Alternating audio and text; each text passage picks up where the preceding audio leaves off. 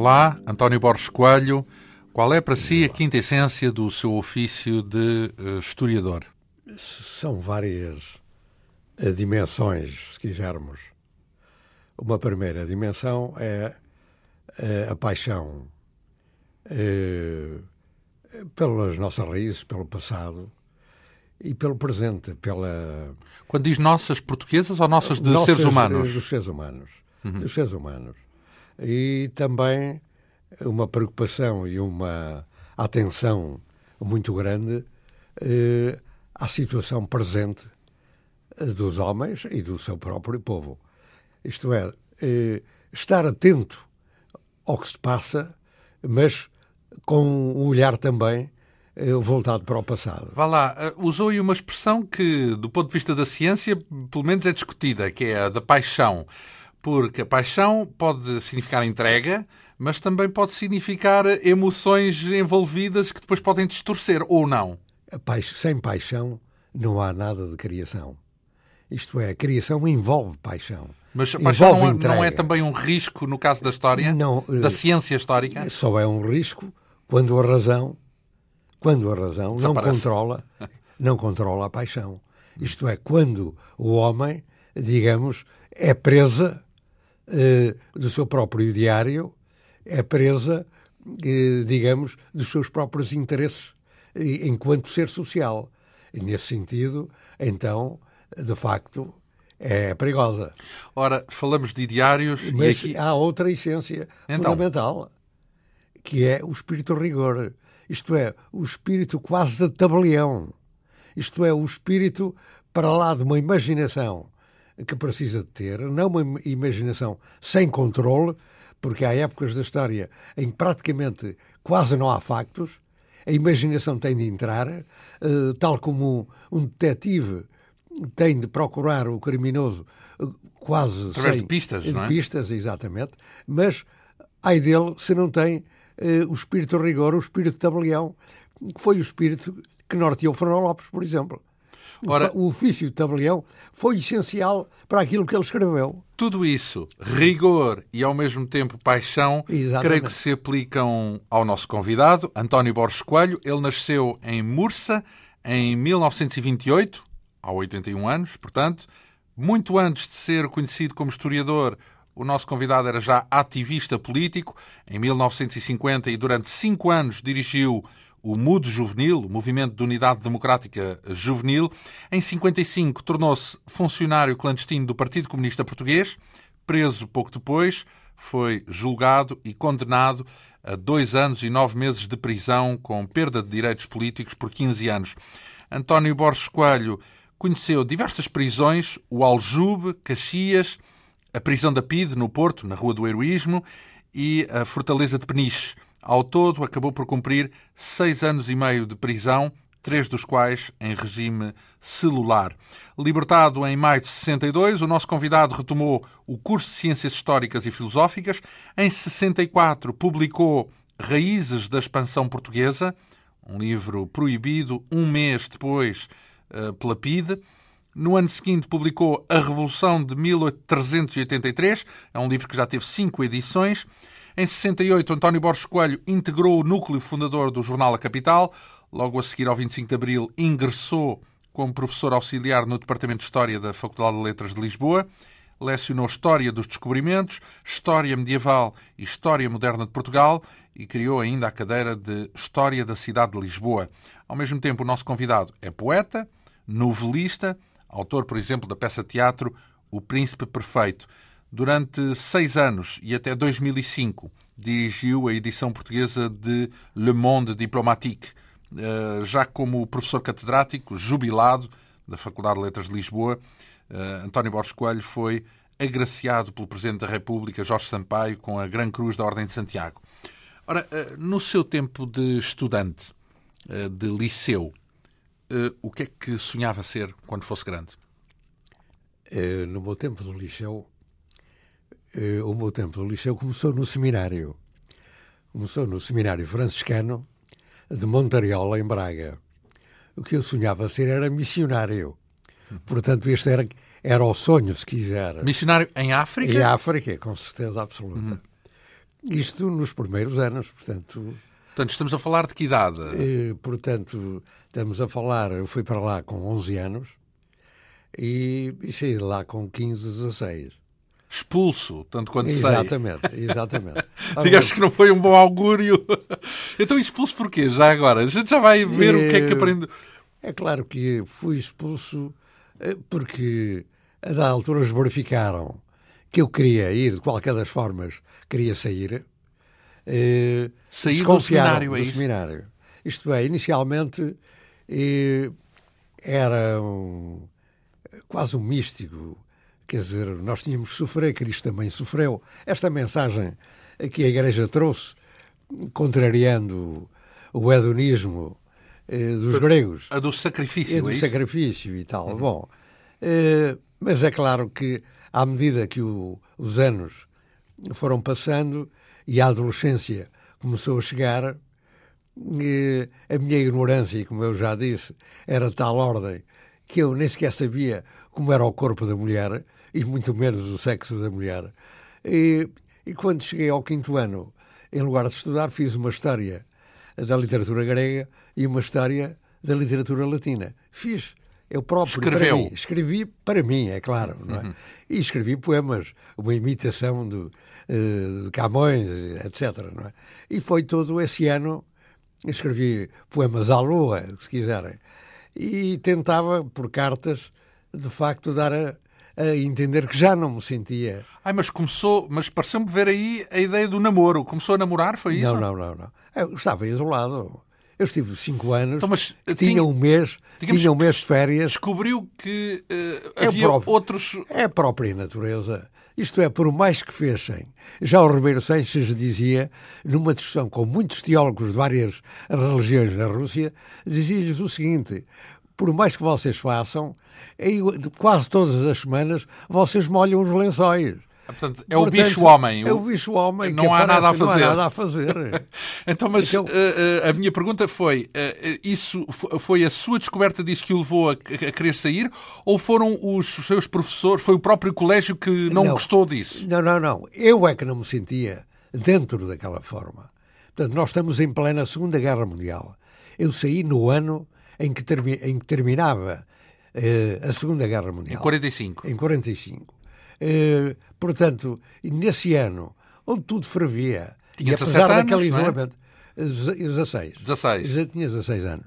De maneira que eu aí não me sentia, eh, tentava ler outros autores, adorava a literatura, tinha uma boa seleta de literatura. Quando diz outros, não de âmbito religioso, é isso? E não só de âmbito religioso. Sem ser de âmbito religioso. Exatamente, porque os únicos autores eh, modernos que me foram lidos foi o Oliveira Martins, a história da República Romana e um conto dos bichos do, do Torga. Isto que o professor de português deu. Mas ao cabo de um certo tempo, eh, depois de ler esses dois, eh, dois textos, o padre foram à cela e levaram-lhe os textos, nunca mais houve nem Torga, nem Oliveira Martins. Portanto, foi um, uma excentricidade. É, exatamente. Punida, é isso? Exatamente. Chegou a ser e, punido no colégio? Não, não foi punido, mas o que não há dúvida nenhuma é que eh, o pretexto que disseram à minha mãe para a minha expulsão é que eu me tinha afastado, tinha tido más leituras e a culpa tinha sido das más leituras. E as más leituras o que é que tinham sido? Uma lista de autores de que eles diziam mal e que eu tinha feito para ler quando pudesse. Por que exemplo? era o Balzac, que era o Essa de Queiroz, que era o Zola, enfim. Portanto, o índex, andou a explorar o índex. Tudo o que diziam mal, eu, ia, eu, queria saber porque é que diziam mal. Uhum. E, e, de facto, logo que saí, a primeira, o primeiro livro que eu adquiri à minha custa foi A Mulher de 30 Anos do Balzac. Isto dá uma, uma ideia e o clima. Mas saí profundamente crente ainda, convencido de que ia para o inferno, porque eu tinha tido vocação. Então ficou vocação... com um peso na consciência, é isso? Não, não tinha Ao peso sair... na consciência. Antes do inferno, mas aqui não quero, não quero continuar. É, foi esta. Foi um grito, esta, o grito do Ipiranga. O grito do Ipiranga. Acabou. Uh, mas, uh, entretanto, sai e qual, o que é que vê à sua frente? Quer dizer, o, quais eram os seus planos à saída do seminário? Portanto, já não era ser missionário em África. Nada, não, os meus planos, fiquei, eu não falava com ninguém, parecia um bicho. Eu era um. Em Mursa? Em Mursa. Eu era um de seis irmãos. Uh, a minha mãe dizia-me: saís do seminário, vais para a enxada. Quer dizer, era este o, o destino programa. fatal. E, e mal eu cheguei, e ela pergunta: até agora o que é que vais fazer? Eu vou estudar, preparo-me à minha custa. E de facto, preparei-me à minha custa. Uh, eles não me deram a equivalência. De, Quer dizer que a sua relação com os seus pais não era pacífica, é isso? Era, foi atribulada? Era, era, as relações eram muito estreitas, quer com o meu pai, quer com a minha mãe. Só que eram relações uh, de exigência. Eram relações. Eles deram tudo. Os meus pais formaram quatro dos seis filhos. E não tinham bens nenhum. O meu pai, o, o primeiro fato a sério que eu lhe vi já foi depois da reforma. Porque vestia, era a farda, e era a farda do guarda-fios, e era a roupa mais, mais simples. A mãe era doméstica? A mãe era doméstica. Tinha aprendido a ler numa mestra, mas leu todos os livros que eu publiquei. Já agora, os irmãos depois são seis? São seis. Uh, depois foram o, também estudar? Não. O meu irmão mais velho foi o primeiro e tirou, foi os professores foram ter com a minha mãe dizendo que ele tinha que estudar. E a minha mãe fez um sacrifício imenso, imenso e ele formou-se em engenharia, foi engenheiro eletrotécnico. Naquela altura só havia um liceu em Vila Real e só um rico é que podia frequentar o liceu. Depois, o segundo irmão tirou o curso industrial. O terceiro era eu. Não tinha grandes hipóteses. E então preparei-me num ano para o terceiro e o sexto. Fiz o terceiro e o sexto num ano menos fisicoquímicas e matemáticas, e depois completei mais tarde, sozinho, o que me faltava do sexto e o sétimo ano. E depois vim para Direito, e depois não quis estudar mais, porque era contra o ensino burguês, e, mas alguém me matriculou. Ora, então mas saltámos aí, saltámos aí um, um capítulo que é o Diga. da política, porque nesse percurso, entretanto, como é que eu sei que, uh, por exemplo, da sua terra, de Mursa, eh, era oriundo um dos nomes históricos do Partido Comunista Português, Militão Ribeiro, sim. que morreu na prisão, de resto. Sim, sim. Uh, uh, como é que uh, inicia esse contacto com o mundo da política e também com o mundo do Partido Comunista Português? Bom, o, a minha primeira reação, portanto, eu andava muito isolado, mas via tudo, tinha as antenas todas viradas para aquilo que me rodeava. E o que me rodeava era a fome e a miséria do povo trabalhador da minha terra.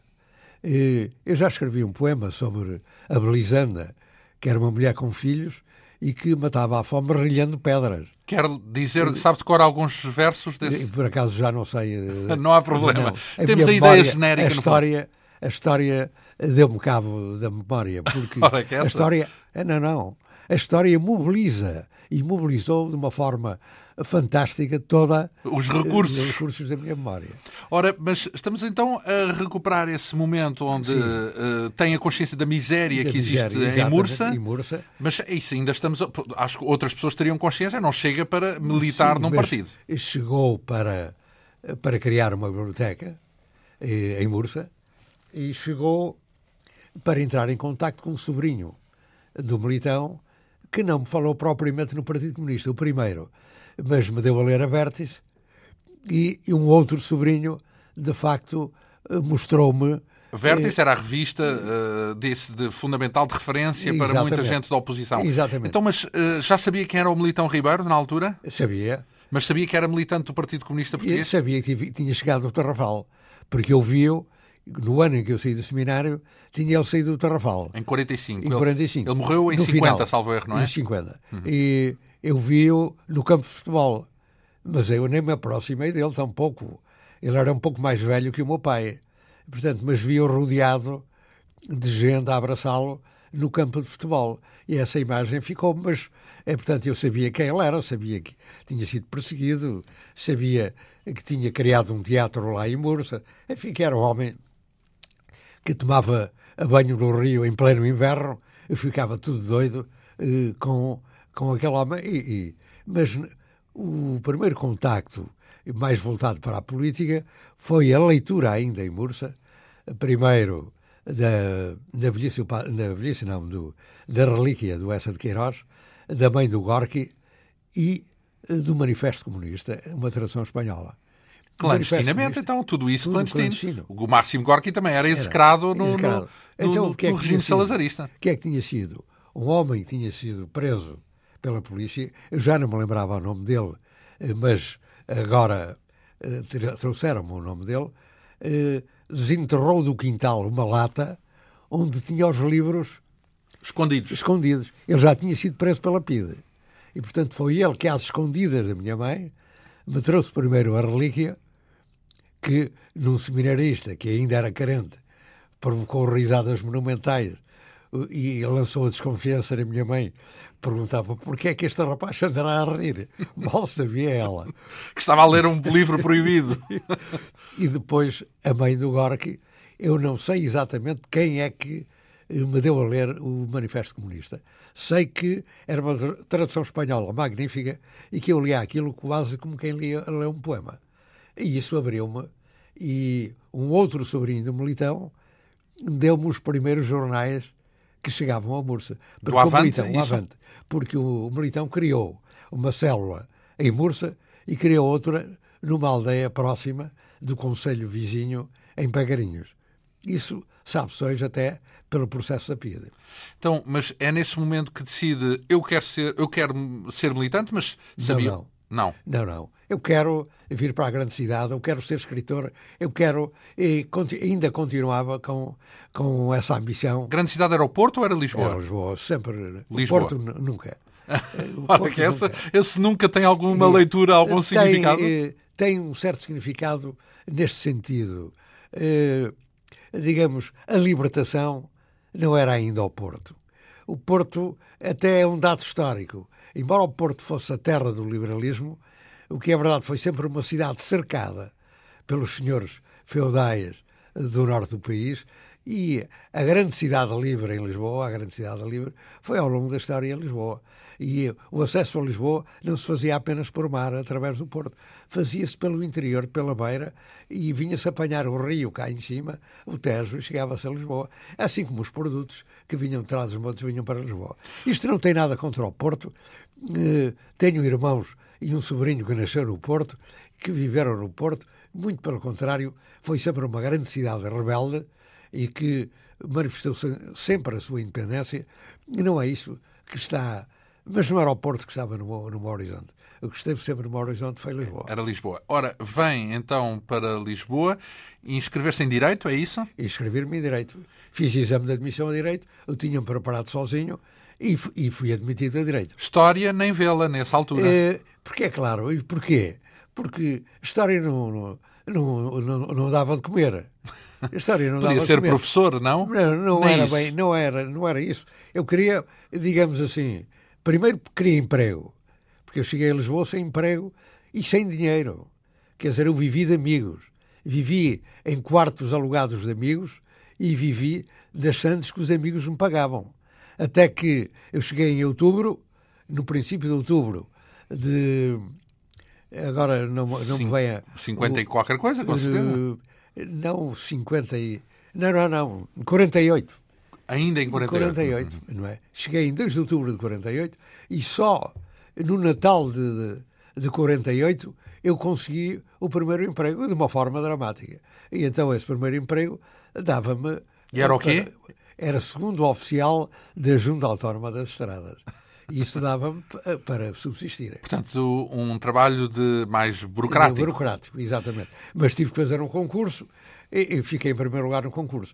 Mas não me interessava nada, nem o trabalho, nem a da altura o curso de Direito, embora tenha ido às provas orais e na altura das provas orais decidi, acabou, mas os meus colegas, os meus amigos que me tinham sustentado, disseram, pá, tu és poeta e tu, tu és de História, e de facto tinha sido a melhor cadeira, sempre é, tinha sido a cadeira de História, e, e tinha lido já Fernando Lopes, ainda depois de sair do seminário, e, e quase na, a saída da, da primária, tinha lido é, uma coletânea do Rodrigues Lapa sobre o, o Lopes, que me tinha apaixonado, sem literatura, tinha-me mesmo apaixonado, mas, é claro, eu estava ainda na nebulosa, ainda não sabia. Muito a nebulosa ainda não, ainda não se tinha definido. Então, e em termos políticos, eh, já havia aí uma é claro, filiação? Não? ainda não, mas quando cheguei a Lisboa, é claro, tive logo um contacto, porque começa a campanha eleitoral do Norte de Matos. E na pensão onde eu ia almoçar, havia estudantes de medicina, alguns tinham levado pancada no assalto à Faculdade de Medicina, o clima era de grande oposição, e eu fui assistir a, a, a alguns comícios que a oposição organizou em Lisboa, com a polícia a bater na rua. Portanto, isso temperou-me logo e comecei a ler. Era, era destemido nessa altura, quer dizer, não se importava de levar umas. E, enfim, não, não posso dizer que, que era um. Mas era para a frente é que fui sempre, sobretudo ao nível das ideias, não tanto ao nível físico. Confesso humildemente, não me interessa muito andar a pancada, pancada. Andar à pancada. Isso, mas agora, no ponto de vista das ideias, quando tiver uma ferrada na cabeça, ou me convencem muito firmemente de, de, de outra coisa, ou então não. Não, só, é aí só matando-me é que me tiram de lá. Isso aí é, é terrível. E, entretanto, eu continuei a ler. E então agora as leituras eram mais orientadas. E, e no, Orientadas vou, quê? Marx já? Uh, Ainda não? O Marx havia pouco. Uhum. Mas li algo, tinha lido logo e tinha estudado até, se quiser, o manifesto. Mas, sobretudo, Lenin. O que, o que aparecia clandestinamente, as leituras clandestinas eram Lenin.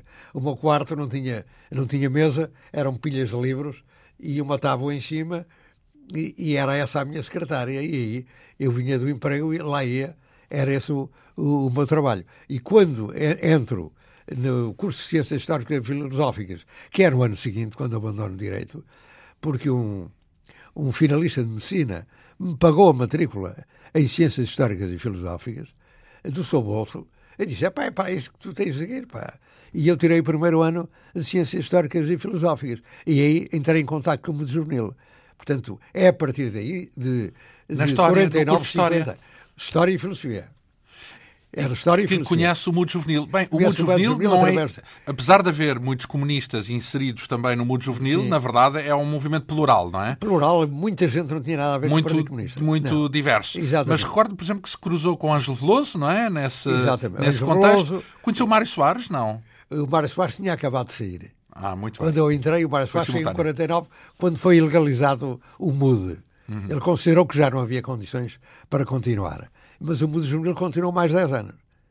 E, e é nessa fase que efetivamente eu entrei. Aí eh, ainda não é membro do Partido Comunista? Uh, não.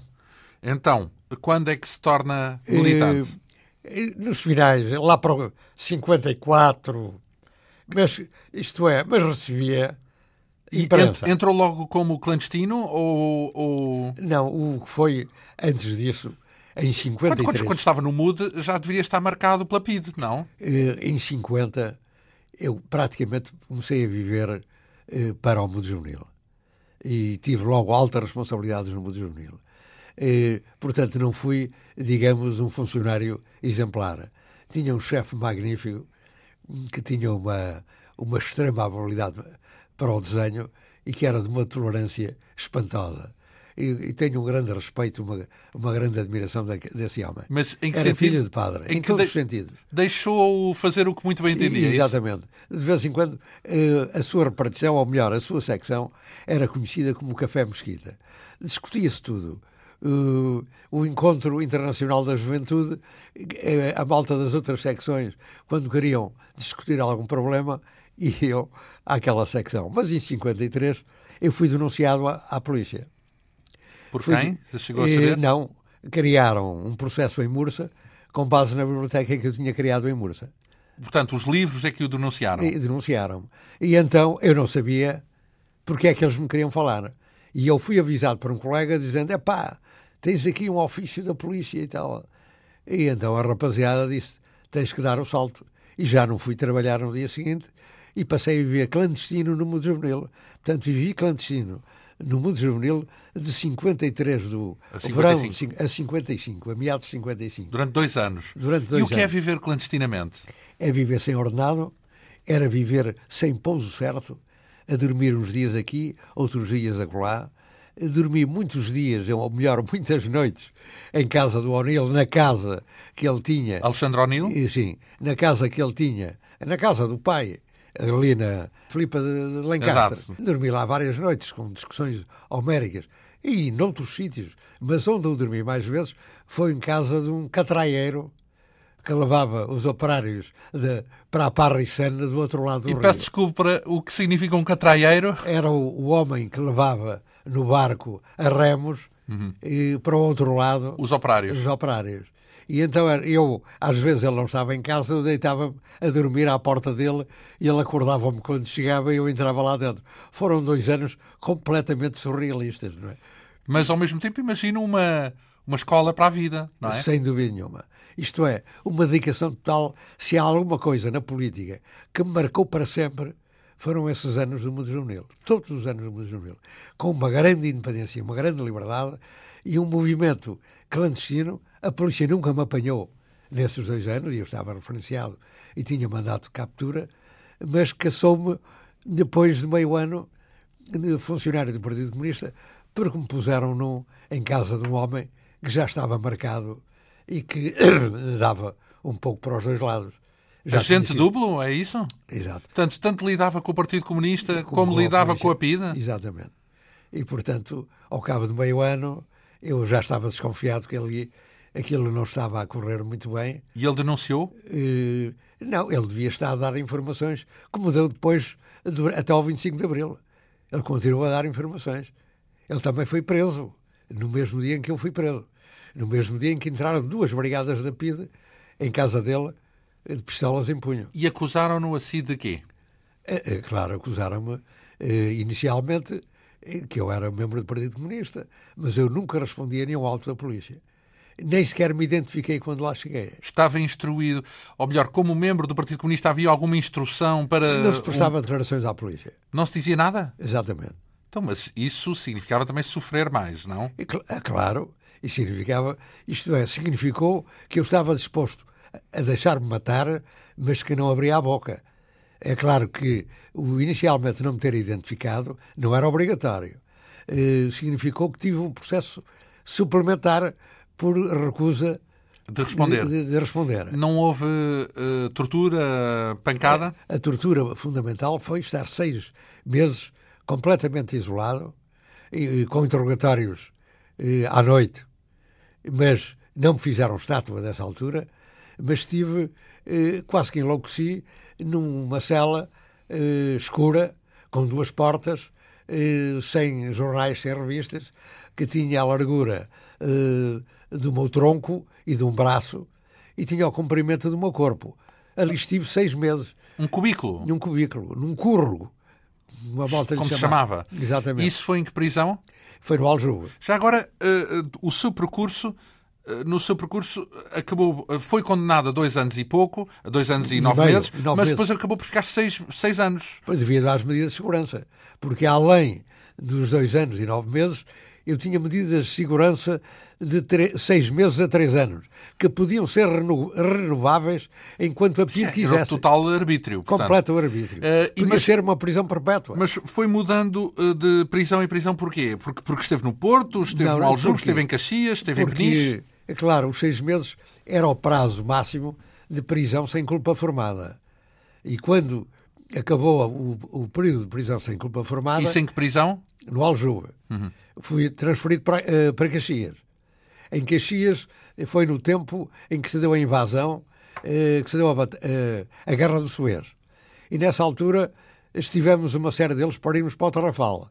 Mas aquilo correu bem no Suez. Isto é a guerra. Mas já agora, como é que uma coisa tem a ver com outra? Porque temia-se uma terceira guerra mundial. Foi a grande crise do Suez, do canal de Suez, quando o Nasser ocupou o canal de Suez, em que os ingleses e os franceses intervieram, mas os americanos não, não intervieram, ficaram. E, portanto, isso acalmou. Mas se tivessem entrado tudo, eh, havia a perspectiva de uma guerra. De, de uma guerra. E houve, isso constou, estava no horizonte. Mas depois, eu fui incorporado no processo de mudo juvenil. O processo de mudo juvenil tinha arrancado quase um ano antes. Eu fui o último preso a ser integrado no processo. De maneira que estive um tempo em Caxias e depois de Caxias fui levado para o Porto, onde decorria o processo. E o processo demorou seis meses. Na prisão da PIDE do Porto? Na prisão da PIDE Na do rua Porto. do, do, do O processo durou seis meses E durante esses seis meses houve sessões de manhã e à tarde e, por vezes, sessões à noite. Sessões de quê? De interrogatório dos presos, dos 52 presos, com 30 e tal advogados. Isto é, a elite dos advogados do Porto esteve ligada a esse processo. Notícias nos jornais, se uma, não sei se no século, uma vez, do tamanho eh, destes meus dedos, que não estou totalmente 5 centímetros. 5 centímetros. Uhum. Foi a única notícia que houve e, no entanto, vieram de França dois jovens da Juventude Comunista Francesa, com cerca de 30 mil assinaturas, com os intelectuais de esquerda da época, o Sartre, a Simone de Beauvoir, o Aragon, etc., pedindo a libertação dos jovens do mundo juvenil. E nós vinhamos, estavam, a Comissão Central do Mundo Juvenil estava presa, mas os outros membros estavam em liberdade. Há este pormenor, eh, penso eu, digamos que ressalta, é de que casou com a sua mulher na prisão. Uh, portanto, esse, como, é que, como é que se deu esse episódio? Porque isso imagino que era uma raridade, sobretudo entre presos políticos. Bom, esse episódio uh, foi essencial uh, para ela me poder visitar. Nós tínhamos sido companheiros ainda no mundo juvenil.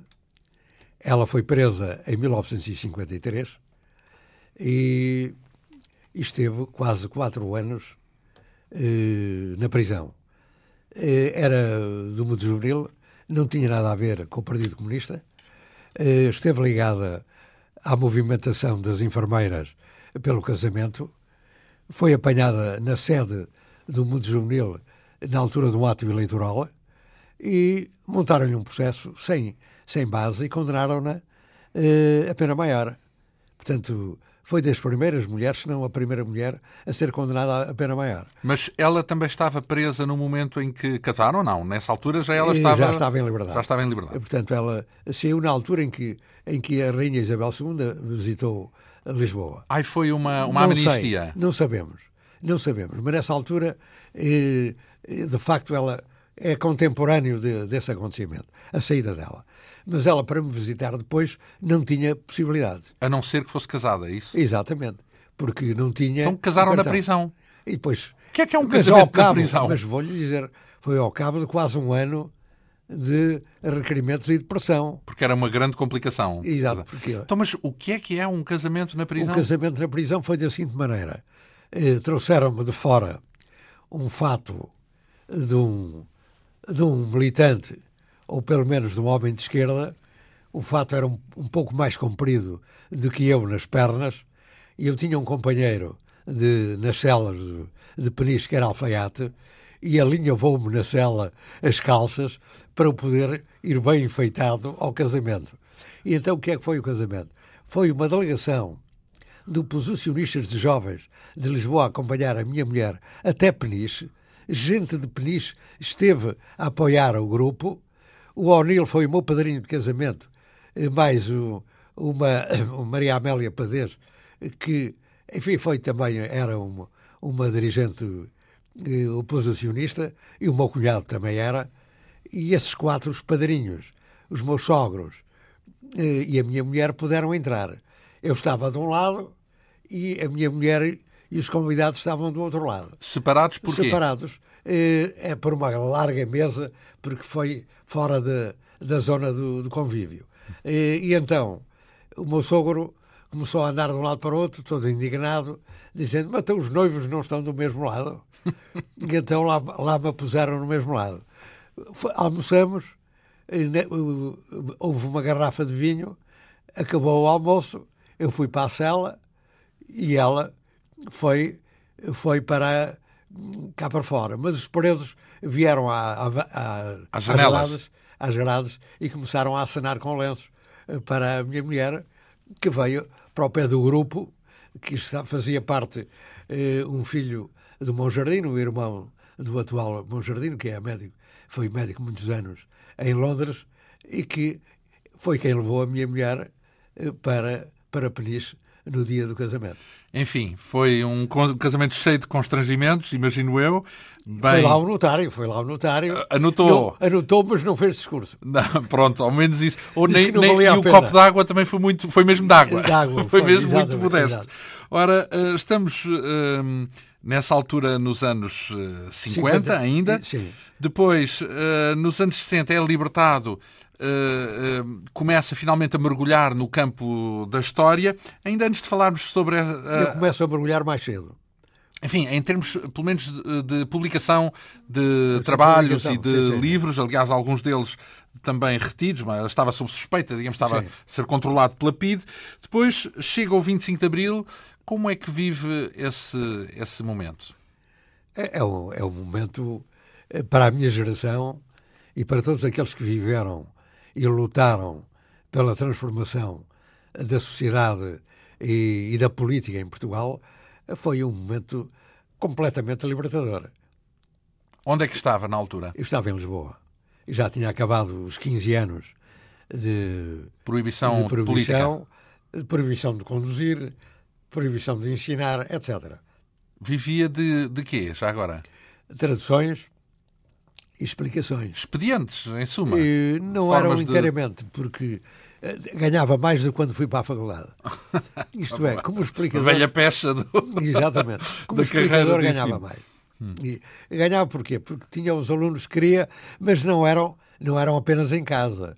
Eu lecionava em colégios particulares, mas sob a responsabilidade pessoal do diretor do colégio uma diretora que estava ligada ao CNI, era uma alta funcionária do CNI, pediu o diploma que autorizava, que me autorizaria a ensinar.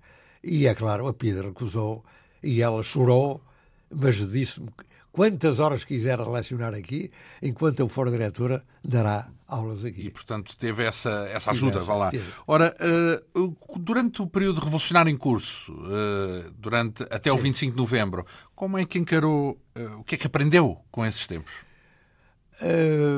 é difícil, porque eu, quando entrei para a universidade, dediquei-me de corpo e. Isso foi em outubro de 74? Em outubro de 74.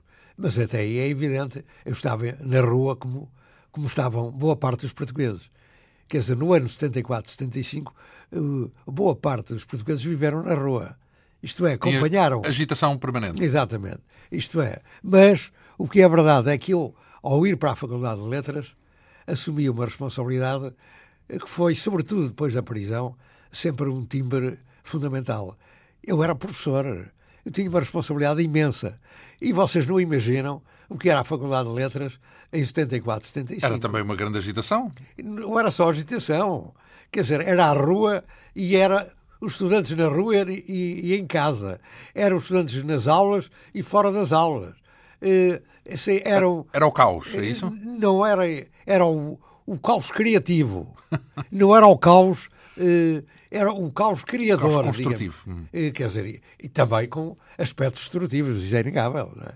Como tudo, eh, toda a explosão, tudo o que é, porque imagine o que é, o curso de História tinha alunos até 74, mas a partir de 74 teve uma explosão espetacular de, de, frequência, que eram os jovens que chegavam ao ensino universitário e adultos em massa que queriam tirar o curso de História. Ora, uh, nessa altura, ehm, nessa altura não, depois disso, de todo esse período dos anos 80 até quando chegamos à perestroika, à queda do muro de Berlim, uh, o António Borges Coelho desfilia-se do Partido Comunista porque? É fundamentalmente porque, em lugar de haver discussão uh, da situação política a fundo, uh, começaram. Trincheiras. não só as trincheiras, como as expulsões, sobretudo de intelectuais. E é claro, já tinha tido batalhas anteriores, porque entendia logo a partir do 25 de Abril que o Partido Comunista devia ter, eh, digamos, como noutros locais, um centro de estudos, mas não um centro de estudos controlado pela direção do, do PC. Um centro de estudos. Estudar significa liberdade total. Então quer dizer que não foi por motivos ideológicos, ou seja, continua a ser um admirador, por exemplo, do, do regime na União Soviética e não, por aí fora? Não, de maneira nenhuma. Não, não de maneira nenhuma. Isto é, o... Mas não se sabia antes? Não. Porque é que eu. O, o, eu comecei a afastar-me, se quiser conhecer então a história do percurso, nas celas do Aljube. porque eu nas celas do Aljuve, a PIDE fez-me chegar às celas do Aljuve. Nos anos 50 ainda? Eh, quando estava preso, uhum. portanto, quando eu fui preso em 56, foi, foi no 62. ano de 56, tinha sido o relatório do Khrushchev, o Diário Popular publicou o relatório de Khrushchev. Denunciando recebia... os crimes do Stalin, Exatamente. Não é? Eu não tinha acesso à imprensa, mas a PID fez-me chegar o relatório de Khrushchev às celas quando eu estava no, nos interrogatórios, eh, no sentido de me deitar abaixo. Dizer assim, epá, é isto que tu estás a defender? E é claro que isso fez-me uma grande moça. E fez-me uma grande moça porque eu chego a, a Caxias e a primeira pergunta que me fazem em Caxias era uma, uma sala. Eh, alguém me pergunta: o que é que pensas do relatório Khrushchev? E eu disse: é capaz de ter dedos do Foster deles, mas no essencial eu penso que é verdadeiro. O que é que eu fui dizer? Mas disse isso no interior do Partido Comunista, é? Disse isso aos tipos que estavam na sala comigo, presos. Aos outros militantes? Os militantes estavam presos comigo.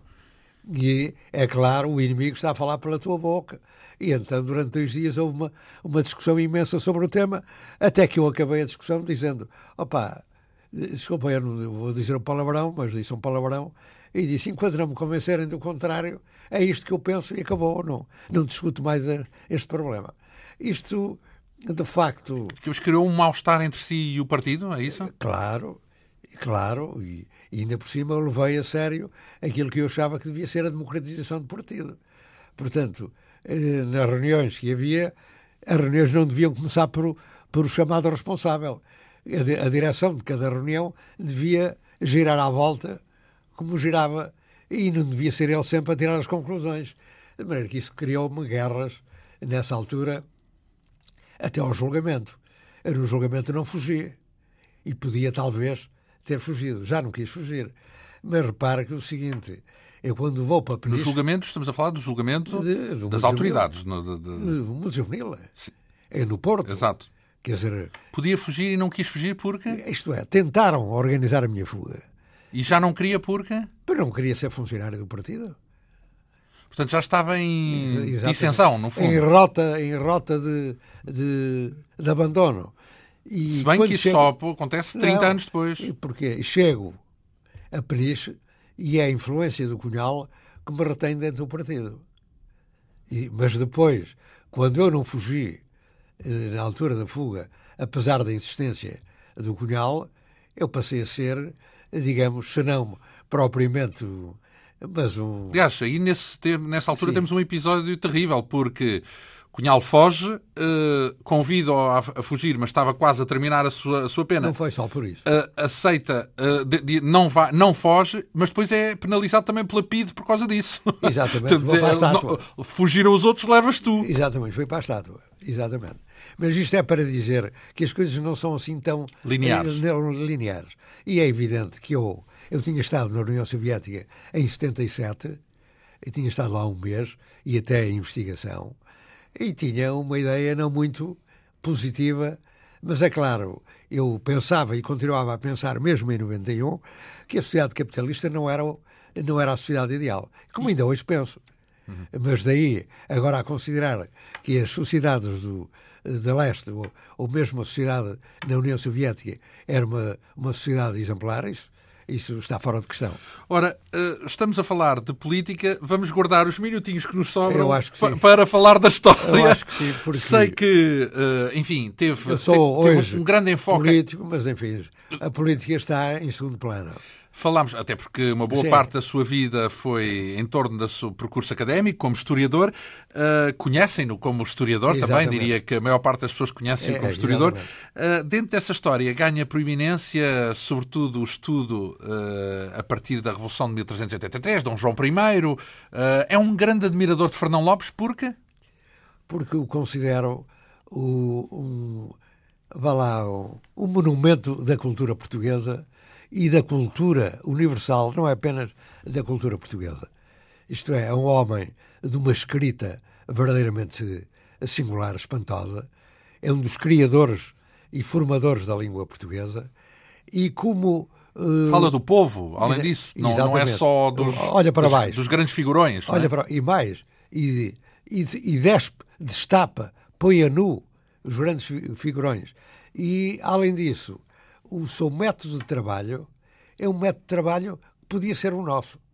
Vai buscar o documento, analisa o documento, põe à prova o documento e daí tira os factos. É um cientista. E, quer dizer, não é no sentido do Atual. século XVIII e XIX, uhum. isto é. E porquê? Até porque ele, ele eh, faz intervir também o sobrenatural eh, em algumas das explicações eh, da construção daquilo que ele chama a parede da história. Ora, estamos a falar de um, do cronista fundamental do momento em que Portugal, digamos que ganha o, o, o seu, a refunda, sua capacidade de, de, de, independência, não é? Sim. Depois de Alves Barrota, com Dom João I. Uh, temos aí uma figura que, por acaso daquilo que li, escrito por si, é uma figura execrada normalmente pela história, que é a Leonor Teles, não é? Uh, e que uh, no, no, seu prisma parece sair quase como uma figura fascinante, num certo sentido. Portanto, não como uma traidora, enfim, ela que de algum modo queria associar-se aos espanhóis, ou que defendeu essa, essa via e foi amante, salvo erro, enfim, não sou historiador, mas foi amante de, um, de, um, de uma das figuras de proa da, da, que defendia a, a, coligação com Espanha, a junção à Espanha. Um, Há quem veja nela uma mulher perfídia, não é? Uma mulher traidora, etc. Mas também podemos ter essa visão de uma mulher forte que sabia o que queria. Inteligente. Isso é indiscutível. Mesmo após a morte do marido, ela tentou captar a cidade de Lisboa. Porque a cidade de Lisboa era o, digamos, a firmeza. Quem tivesse a cidade de Lisboa ganhava, ganhava Portugal. Mas esse retrato da Leonor Telas é o retrato que ressalta de Fernão Lopes. As pessoas é que não sabem ler. Ele diz: eh, ela ensinou as outras mulheres a portarem-se como mulheres com os seus maridos. Isto é. Foi a feminista, e, foi, uma, e, foi uma feminista. Dizer, isto é, foi uma mulher de armas, uma mulher que, eh, como política, dominou completamente no período do Dom Fernando. Isto é, a política passava por aquela mulher. Mas depois o Dom Fernando morre. Uh, e nesse combate, chamemos assim, Sim. com Dom João I, acaba por uh, sair é vencedor claro, Dom João I. O, é evidente que há fortes suspeitas que ela teria o, o Dom Fernando. O Dom Fernando estava muito doente na fase final da vida. Já depois da morte do Andeiro, há uma cena. O Andeiro é o, o, o amante, o amante de, do Leonor Teles, que é morto por Dom João I. Dom ou, João Amando, ou não sei se é, se é, pessoalmente morto mesmo. É pessoalmente. É esfaqueado é, por. É, é, dá-lhe o... Apunhalado, uma apunhalada. E depois vem um outro com um estoque e então acaba com ele. Ele não o matou sozinho. Foi o Rui Pereira, um tio do Novas Pereira, que, lhe deu concluiu... a última. Mas para dar a, a dimensão da mulher, é que o, o mestre Avias vai-lhe pedir perdão, vai-lhe pedir perdão de ter morto o andeiro no passo, e ela diz-lhe: porque é que assaz de, uh, é demais alguém pedir aquilo que já tem? Porque ela quer dizer, se eu te pudesse dar cabo de ti, eu dava cabo de ti, mas tu já tens, eu não te posso. Tem o poder, não é? Já, já não te posso ofender, porque é que vens agora pedir perdão? Ela está numa, numa atitude de grandeza face àquele que ia tomar o poder. Sim, porque uh, há quem diga que nesse momento a via legal era a via espanhola, digamos assim, ou digamos e era, e era de facto. Era. Portanto, digamos que a permanência do reino em mão como independente foi uma ilegalidade. E sem dúvida. Foi uma ilegalidade. Sem dúvida. Se as coisas fossem legais. Aliás, por isso é que os espanhóis tiveram do lado deles uma série de fidalgos portugueses, portugueses. porque sabiam que a via legal era a via uh, e também por, por sucessão, e também por a via espanhola, não é? E por interesses. Mas nós esquecemos que boa parte da alta nobreza era luso-espanhola. Então, mas, a própria agora, Leonor Teles era luso-espanhola. Nessa era perspectiva, de origem, pois, era claro, de origem castelhana. Por isso, mesmo é que, por isso mesmo é que a via legal, depois da morte do rei, seria a, a não, associação mas ela, há uma coisa que não é muito lembrada, é esta. É quando eh, ela já está e o Dom João I já entrou em Portugal, ela tentou casar com um parente do, do Dom João I de Castela e casar-se com ele e, voltei, e voltar a ser Rainha de Portugal. Ser ela a Rainha de Portugal. Ainda? ainda com o, com o castelhano. Isto não resultou. Dá a dimensão, dá a dimensão da Também do esforço e da, da combatividade. Não, da mulher, Ora, sim. de todas as figuras, e porque vamos atalhar aqui a nossa conversa, que já sim, vai concluir-se daqui a instantes, eh, de todas as figuras que estudou, há alguma figura, algum estadista que se destaca e que admire particularmente na história de Portugal? Há vários. Por exemplo? Um deles é uma pessoa quase desconhecida, é o Infantão João. Um dos filhos de Dom João I, o Infantão João. Da ínclita geração. Exatamente. Um outro é, o Infantão Pedro, que é, de facto... O de Pedro é, Inês? O Pedro Inês menos. O Pedro de Alfa Robeira. Uhum. O Pedro de Alfa Robeira é uma figura ímpar da história portuguesa. E, e, e como político, como político, o Dom João II. Dom João II porque é o homem. o, duas ideias fundamentais de Dom João II como estadista. É, das descobertas. As descobertas e a centralização do, do poder real. Ora, estamos a falar com um homem com muitos pergaminhos na história, historiador conhecido. António Borges, podíamos ainda aqui perguntar das suas ideias, da forma como encara as correntes mais recentes da história. Há agora uma nova história de Portugal, coordenada por Rui Ramos, ou de Alexandre Herculano, num sentido clássico, ou Oliveira Marques, ou José Matoso, que é uma referência também habitual. Uh, podíamos falar também do jornalismo, já que fundou a Capital e dirigiu o Le Monde Diplomatique na versão portuguesa. Enfim, podíamos também falar do país de Portugal do nosso tempo. Muito haveria aqui para desfiar com uma personalidade como a do nosso convidado, António Borges Coelho, historiador. Tenho a agradecer-lhe esta sua vinda aqui. Vamos atalhar e pedimos ainda ouvir música também por aqui, uh, nesta conversa com um dos rostos mais respeitados das últimas décadas da história, uh, ou do estudo da história em Portugal. António Borges Coelho foi o convidado desta quinta essência, com o apoio técnico de Ana Almeida, produção de Manuela Gomes, realização e apresentação de João Almeida. Nós regressamos dois ou oito dias Bom fim de semana.